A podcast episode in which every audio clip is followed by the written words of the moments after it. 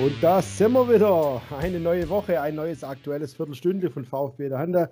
Hier am Mikrofon wie immer der Michi und mir zugeschaltet der Tino. Servus. Hallo, hallo, hallo Michi und hallo ihr da draußen. Schön, dass ihr wieder ja, aufs Knöpfchen gedrückt habt und uns zuhört beim aktuellen Viertelstündle unter der Woche. Wir nehmen mal wieder ein bisschen was unter die Lupe, zwar ein bisschen das Bayern-Spiel und schauen natürlich auch voraus auf den Sonntag am Niklastag. Gotts gegen Werder Bremen. Auswärts. Auch schön. Kann man ja, so machen. Dann kriegen die Bremer die Route, das ist natürlich klar. Aber da gehen wir gleich noch drauf ein. Ähm, erstmal, natürlich haben wir auch das Bayern-Spiel wieder live auf YouTube bei VfB der Hand gestreamt, für euch mitkommentiert.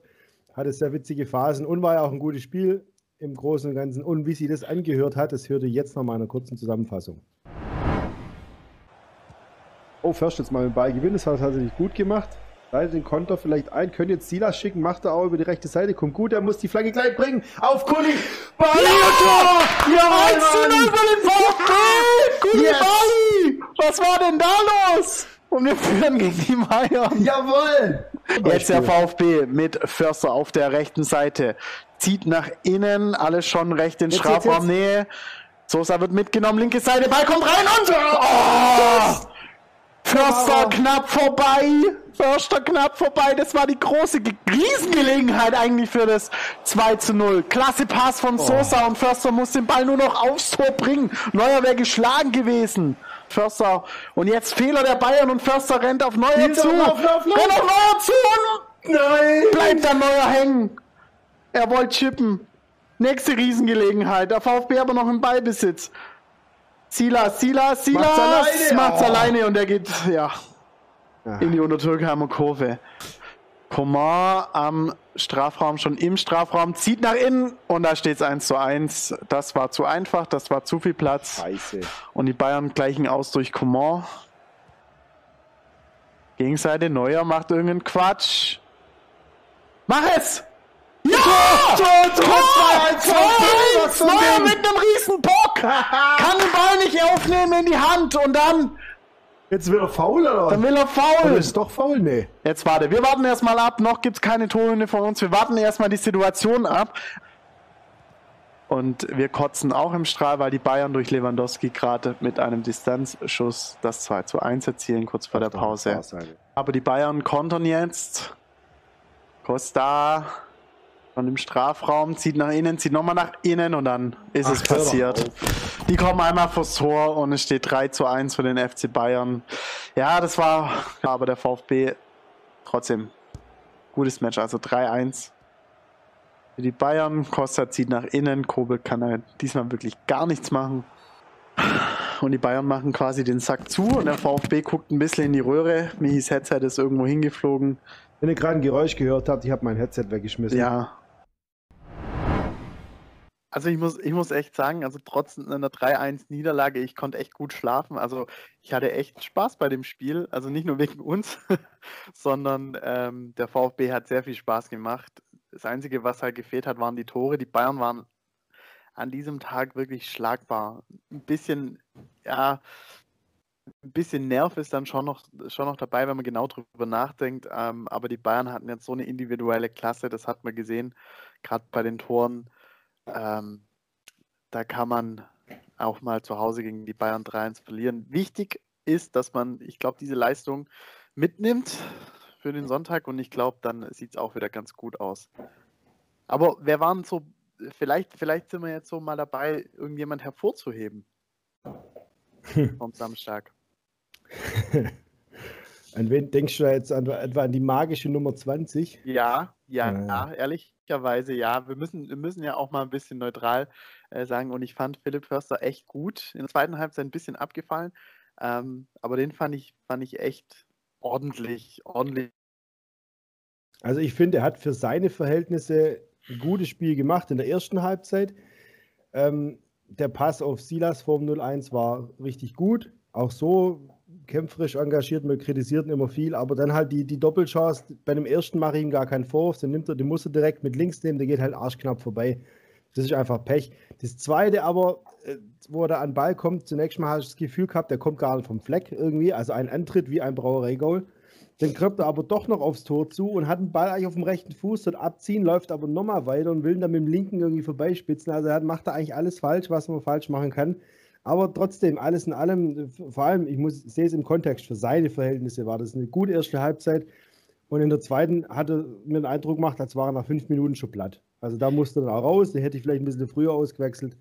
Aber ansonsten, ja, wenn er, wenn er immer so sich reinhaut, dann gibt es nicht ganz so viel Grund, ihn zu kritisieren. Warum er überhaupt von Anfang an gespielt hat, anstatt andere Spieler, das ist wieder eine andere Frage.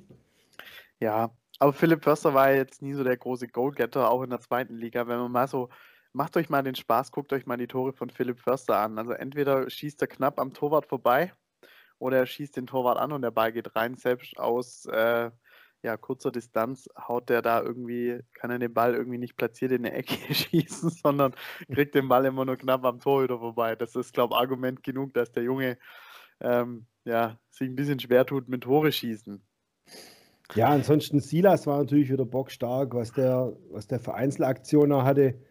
Ähm, das Tor auch, also der Pass vom Förster war gut und dann er spielt er wirklich im exakt perfekten Moment den Ball ab und der kommt nicht zu lang, nicht zu kurz, der kommt nicht zu hoch, der kommt flach, genau richtig. Also besser kann man es denn machen. Gerade das, was ihm manchmal noch in der Vergangenheit so abgegangen ist, dass er immer die falsche Entscheidung getroffen hat am Schluss, da hat er genau das Gegenteil gemacht. Also perfekt.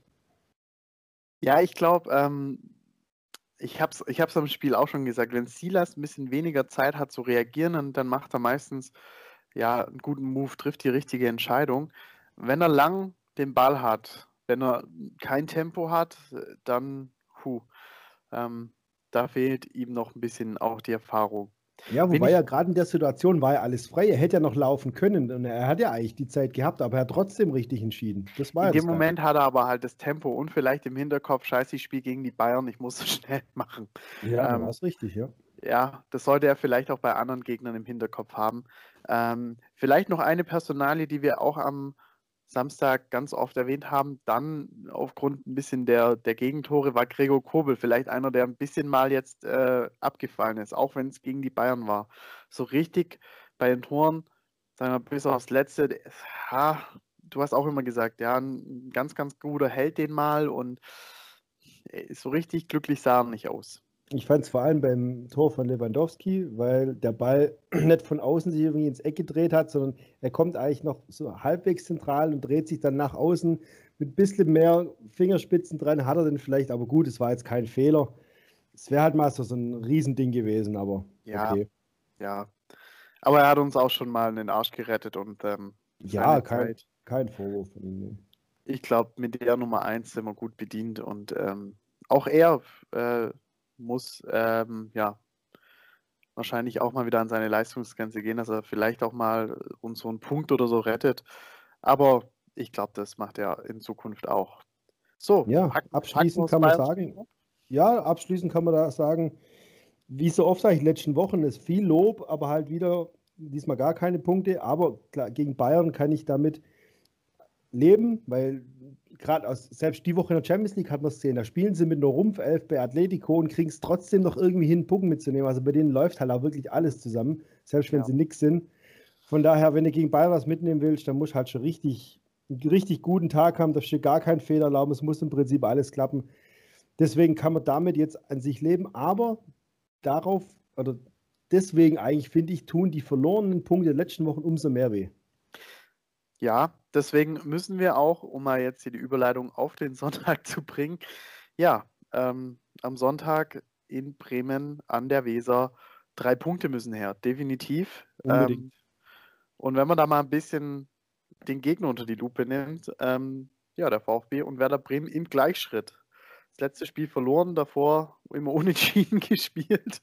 Ähm, der VfB schießt nur gerne ein bisschen mehr Tore als Bremen. Sonst echt sehr identische Geschichte und ähm, ja, vorher auch gelesen. Also Bremen könnte, glaube ich, wieder so eine, so eine kleine Nuss werden aller zweite Liga. Sie legen ja nach der nicht so ganz grandiosen Saison, letzte Saison, ähm, mehr Wert auf Verteidigen und Ballbesitz lasse ich meinem Gegner. Ähm, das mag ja der VfB so gar nicht. Mal gespannt, ob sie das auch zu Hause machen im Heimspiel. Weil die denken sich natürlich auch, da kommt der Aufsteiger, da sollte man schon mal drei Punkte holen. Ja. Also nur hinten reinstellen werden sie sich, glaube ich, auch nicht. ja. Vor allem Bremen-Spiel, also wenn, wenn ich so drüber nachdenke in der Vergangenheit, das war immer Spektakel. Ähm, ganz wenige Ausnahmen, aber immer mal was los und ich glaube, gerade mit dieser Anlage, die der VfB zurzeit hat, mit schnellem Umschaltspiel und so, könnte da was gehen. Wenn sich Bremen allerdings hinten reinstellt äh, und es dem VfB schwer macht, oh, dann dann bin ich mal gespannt, was da die Kniffe von Reno sind. Ich schon gelesen, die haben jetzt auf äh, sehr engem Raum schon trainiert, weil er davon ausgeht, dass Bremen eher defensiv agiert. Das heißt, viel Platz wird der VfB eventuell nicht bekommen. Heißt für mich, frühes 1 zu 0 für den VfB öffnet dir Tür und Tor in Bremen, weil ja. Bremen sollte auch was tun. Absolut, ja. Das können wir sehr gespannt sein. Und auch so vom Gefühl her, stimmt, gegen Bremen war irgendwas los. Und auch vom Gefühl her dachte ich immer, in Bremen haben wir oft gut ausgesehen und gewonnen.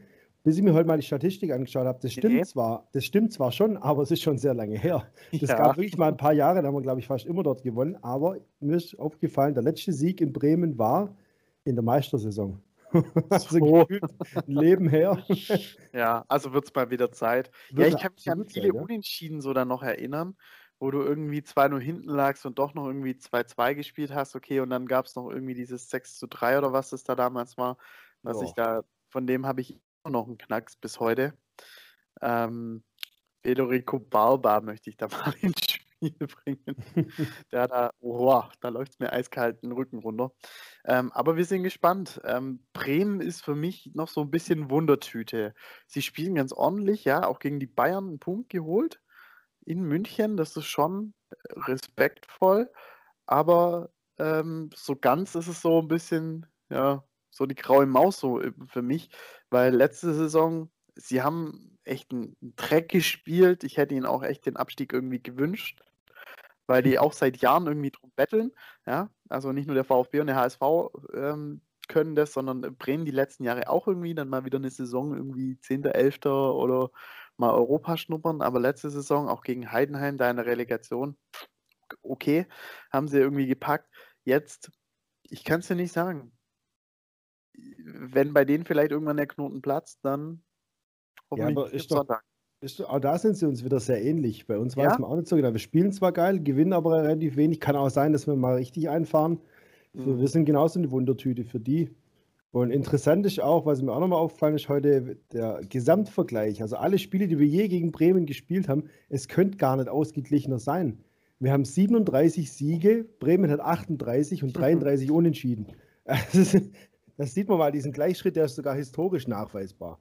Wahnsinn. Ja, aber trotz alledem, wie schon gesagt, ein Sieg, finde ich, muss her. Gut spielen und nur ein Punkt reicht nicht mehr. Ähm, von mir aus können wir jetzt auch mal scheiße spielen und dreckig 1-0 gewinnen. Wäre mir lieber wie die letzten Wochen. Und ich finde, die drei Punkte müssen her. Danach geht es auswärts nach Dortmund. Da plane ich jetzt mal keine Punkte ein. Dann kommt Heimspiel nee. gegen Union. Da sollten auch nochmal drei Punkte her. Und dann Wolfsburg auswärts vor Weihnachten. Also, wenn du jetzt noch sechs Punkte holst vor Weihnachten, wäre es eine geile Hinrunde gewesen. Ja, das stimmt. Ähm, wobei dann die Hinrunde ja noch nicht ganz zu Ende gespielt ist. Da fehlen ja dann noch ein paar Spiele, die dann im Januar dann folgen. Das stimmt, ähm, aber ich sehe es halt mal bis Weihnachten. Genau, bis Weihnachten sechs Punkte, ich glaube, ist okay. Und äh, alles, was drüber hinausgeht, ist dann Bonus. Wobei auch Wolfsburg, finde ich, ja. Ja aber klar, das aber besprechen wir, Bremen, aber sicher, Bremen ist. kriegt fünf Stück in Wolfsburg. Damit hat auch keiner gerechnet. Ja, das stimmt. Ja, das stimmt. Ja, hoffentlich knüpfen wir denn da an, äh, da genauso an wie Wolfsburg. Also ich gehe mal, also wenn wir jetzt schon in, der Tippreihe sind, ich gehe, ich, geh, ich hau einen raus jetzt. Pass auf. Sitzt du. Ich es gut, ja.